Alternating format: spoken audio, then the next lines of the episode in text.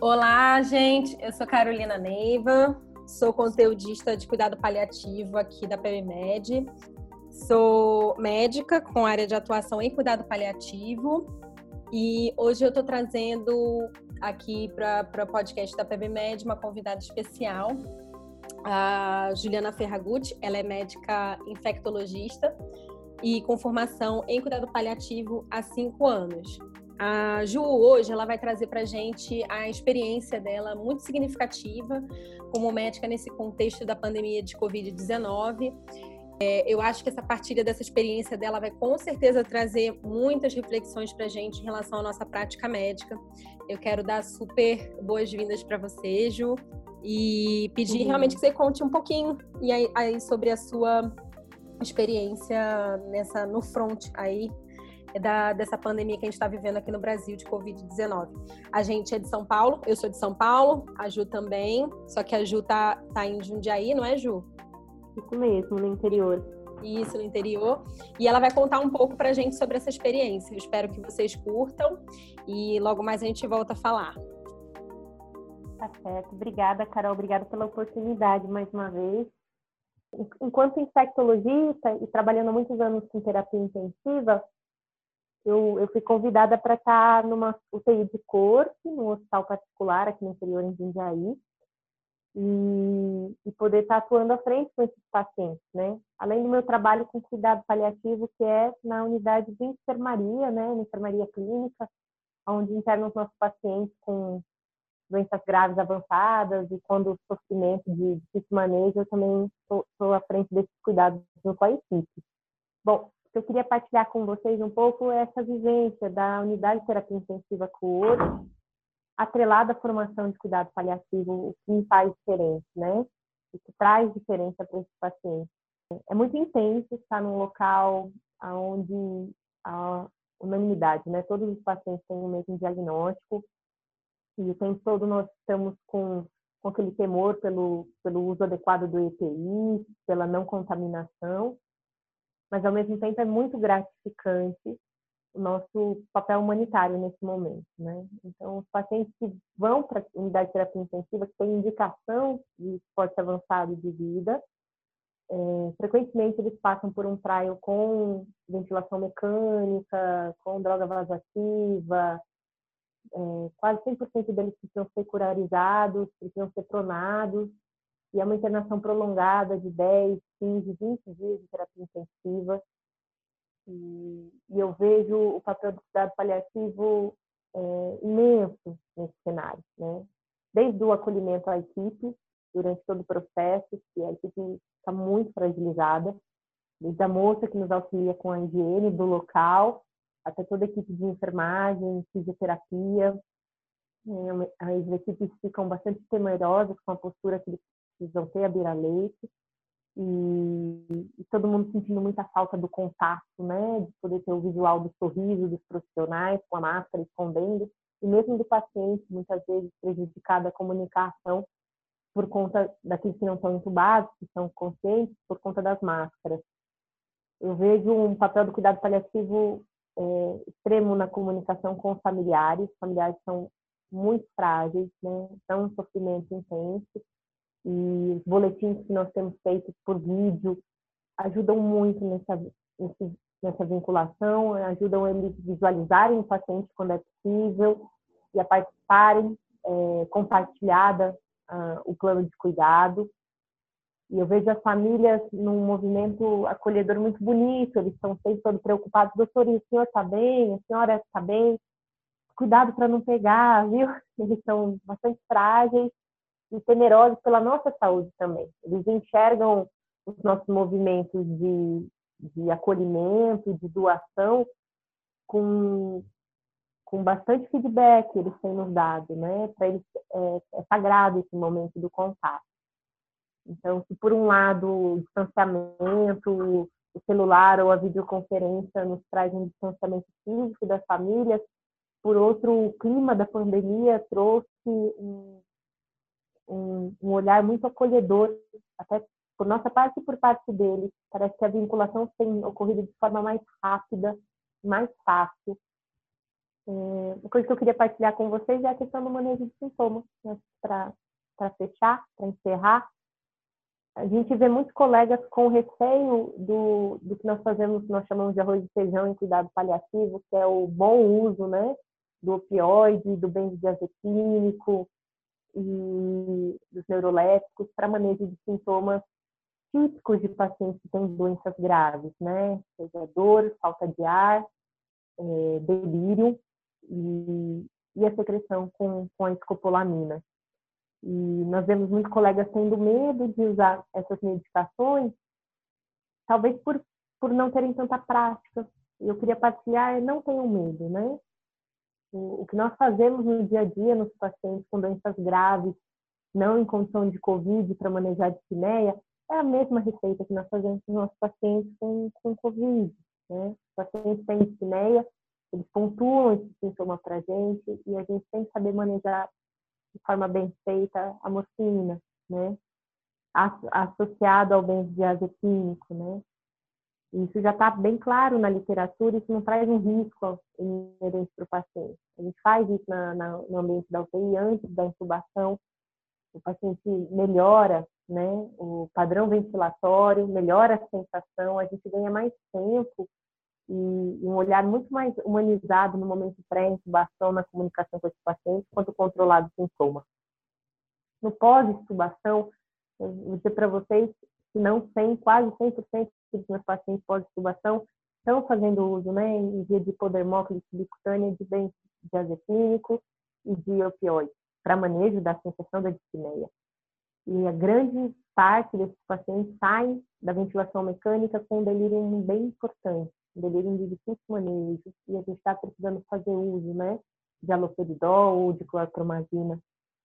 E o que eu percebo é que ter medo de usar essas medicações traz muito dano, não só para o sofrimento do paciente, mas inclusive para a falha de intubação, por exemplo. Né? Os pacientes muito ansiosos, com delírio hiperativo importante, ficam taquicáricos, ficam taquipneitos, isso atrapalha o desmame da ventilação. É óbvio que tudo isso é atrelado ao manejo de terapia intensiva tradicional, né? É, controle rigoroso da pressão, controle glicêmico, controle de secreção, mas a gente não pode deixar de usar essas ferramentas tão sagradas, né? Que já estão tão claras na literatura, na lógica é, dos cuidados paliativos, também nesse momento. Na verdade, sempre devia né, Carol? Acho que sempre tem sido assim. É, esse momento não é novo é, em relação a outras doenças graves que fazem SARA, né, condição de síndrome respiratória aguda grave. E só que a pandemia nos pede esse olhar mais humanizado, o cuidado paliativo se expandiu e a gente não pode negar esse acesso ao alívio do sofrimento agora para esses pacientes. Eu acho que é isso, Carol, que eu queria partilhar com vocês. Obrigada mais uma vez pela oportunidade. Eu queria super agradecer, Ju. Eu acho que o ponto que você traz é de extrema importância dentro, eu não, eu não digo dentro do, só do cuidado paliativo, mas é, trazendo exatamente essa visão do, do alívio do sofrimento humano, né? E eu, eu sei, eu tenho certeza que as pessoas é, devem estar pensando quando você fala de opioide, né, só para a gente fazer uma, aproveitar, fazer uma, um pouco de esclarecimento em relação a isso, das doses, né? Que doses que a gente usa, porque talvez as pessoas estejam pensando lá na, na fatídica bomba de morfina, né? Aquela de um para um, a centesimal, que na verdade não, não faz parte do escopo do cuidado paliativo, né? Eu queria que você falasse um pouco uhum. sobre essas doses que você usa para que as pessoas é, entendessem um pouco é, porque na verdade o que a gente usa são pequenas doses, né? E, enfim, de uma maneira graduada, uhum. escalonada, né? Às vezes associando com algumas outras medicações também para dispneia. Se você pudesse partilhar um pouquinho sobre isso, eu acho que, acho que ia ser bom. Sim, com certeza. Eu, é, obviamente não, né? Bomba de morfina não. não. Não é essa a intenção. A intenção é justamente facilitar, no caso do paciente recentemente estubado, facilitar o desmame da ventilação com controle de sintomas. Isso ajuda o paciente mais rapidamente estar, inclusive, independente da oxigenoterapia, né? No momento pré-intubação, então, estou falando dos pacientes com, com critério, né, de terapia intensiva. No momento intubação, facilitar esse tempo que nós temos que ter para preparar todo o ambiente adequado e as medicações para sequência de intubação rápida, com um profissional adequado. Então, esse paciente bem controlado dos sintomas e consciente orientado o máximo possível, é, é muito melhor o manejo crítico né, dessa, dessa condição grave. Então, as pessoas confundem, né? Não há intenção em usar o opioide de forma sedativa, nenhuma. A intenção da morfina é fazer controle dos sintomas da dispneia. Tal como a gente usa a morfina é, para o paciente com, com, síndrome coronariana aguda, né? Nenhuma intenção de sedá-lo ou, ou rebaixar sensório ou alterar condição hemodinâmica de forma deletéria. A tem a intenção de controlar sintoma e isso melhora a reserva funcional, melhora a hemodinâmica e melhora o padrão ventilatório do paciente. Então, quando eu tenho um paciente crítico com sintoma de dispneia, é, como nós fazemos em cuidado paliativo, é a partir da menor dose de opioide possível para controle de sintomas. O paciente virgem de opioide, ele não faz uso prévio, isso corresponde a 10 miligramas em 24 horas, né? Respeitando a meia-vida da morfina, por exemplo, em 4 horas, e o uso correto dela para o paciente que eu tenho a via oral preservada, então vou fazer esse uso em via subcutânea ou em via de hipodermófilis, né? É, essa medicação vai ser feita em 4 em 4 horas, vai ser até 2 miligramas a cada 4 horas. Eu tenho um, um nível constante aí de 10, 12 miligramas em 24 horas. Ainda pacientes muito idosos, muito desnutridos, ou com insuficiência cardíaca, com insuficiência renal, com insuficiência hepática, a gente usa doses ainda mais baixas. A gente parte do equivalente a 5 miligramas em 24 horas. E a associação com benzodiazepínico, ela é essencial, né? melhora muito o padrão ventilatório do paciente e a percepção da dispneia. Então, sim, a gente é, parte primeiro do opioide, que é a medicação é, primeira, né, nossa medicação de escolha, mas logo em seguida, não havendo melhor, a gente consegue fazer uso é, de benzodiazepínico em dose baixa, né? No caso, se eu tenho a via oral, a gente faz uso de clonazepam, por exemplo, mas se eu tenho pacientes críticos, né, eu tenho somente a, via parenteral subcutânea, eu vou usar o midazolam na dose de 0,5 ml, que para ampola, né, de 5 mg por ml, isso é 2,5 mg, é uma dose baixíssima. Não altera nível de consciência do paciente e ajuda muito no controle da dispneia. E o que eu queria levantar também, Carol, é a importância do refinamento desse diagnóstico de sintoma. Então, não é porque eu olho para o paciente e vejo uma frequência respiratória aumentada que necessariamente ele está sentindo falta de ar e necessariamente esse é o único sintoma. Isso tem, sido bastante difícil. Tem realmente se, se aproximar desse paciente, conseguir dar voz para esse sintoma, conseguir ouvi-lo, e saber se de fato ele não está com, com alterações físicas associadas a esse sofrimento. Muitos deles fazem delírio. E aí você não, você perde seu, o seu controle, né? Seu ESAS, a sua pontuação adequada dos sintomas, se esse paciente não está conseguindo é, se manter organizado psiquicamente para poder interagir consigo. Então, Sim. nesse momento, a gente faz bastante uso né, do, do haloperidol, também são doses baixíssimas, né? Então, o haloperidol também 5 miligramas por ml, a gente faz 0,2 ml, né? Dá 1 miligrama de haloperidol. Então, não tem nada a ver com uma ampola intramuscular, né? 15 miligramas daquela ampola de 3 ml, não é isso. A gente começa com 1 miligrama de 12 em 12 e paulatinamente vai ajustando dose e, ou fazendo uso da clorpromazina, a gente começa com 15 miligramas, que é 3 ml da, da ampola. E assim a gente consegue manejar os sintomas sem causar nenhum efeito deletério para o nível de consciência do paciente, sem atrapalhar o manejo de terapia intensiva, dos cuidados necessários para essa doença grave.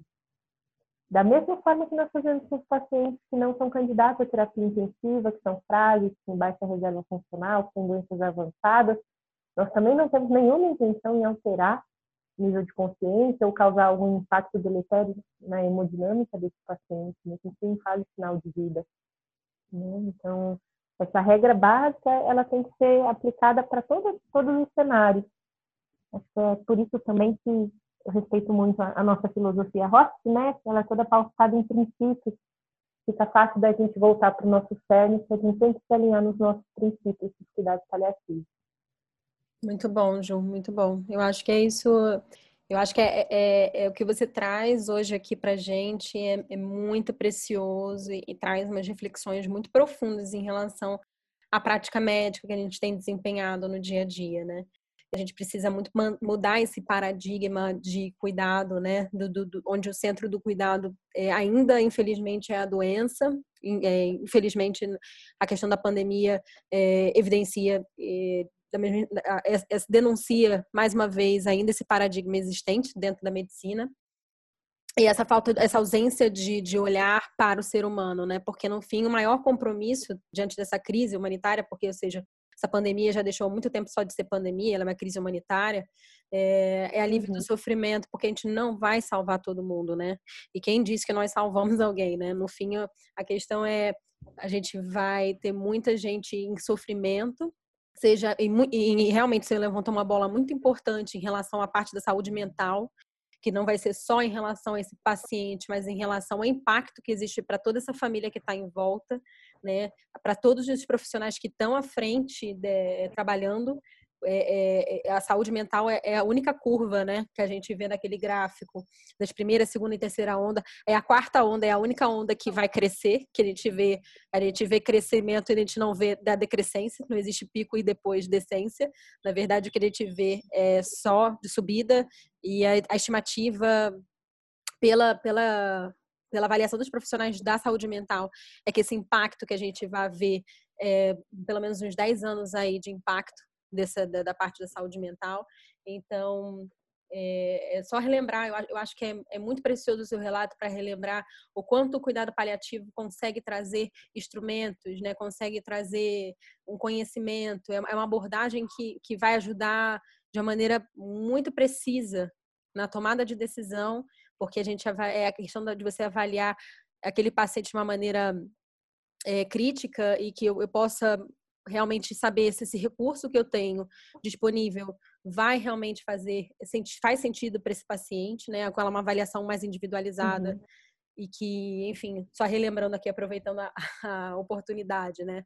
A gente a gente consegue avaliar dentro dos valores, dentro da biografia, dentro, dentro, da curva desse paciente, dentro da doença que ele já tinha e dentro da funcionalidade, o quanto que faz sentido usar esse recurso ou não, né? E, e a questão do manejo do sintoma, a questão da, desse, dessa comunicação que é de extrema importância e é terapêutica, né, para essa família, é terapêutica para esse paciente, porque a questão do isolamento é algo que impacta de uma maneira muito grande é, é, enfim, e aí você diz aí de uma maneira muito, muito, muito perfeita que o quanto que esses sintomas são efetivamente sintomas que estão sendo influenciados, né? É como fala a Cicely, né? Da dor total, da dispneia total, o sofrimento total que a gente está vendo, né? Que é aquele sofrimento que abrange todas as, as faces, né? Toda, todas as dimensões, seja ela espiritual, seja ela psíquica, física e o quanto que a gente precisa ser muito cuidadoso nessa avaliação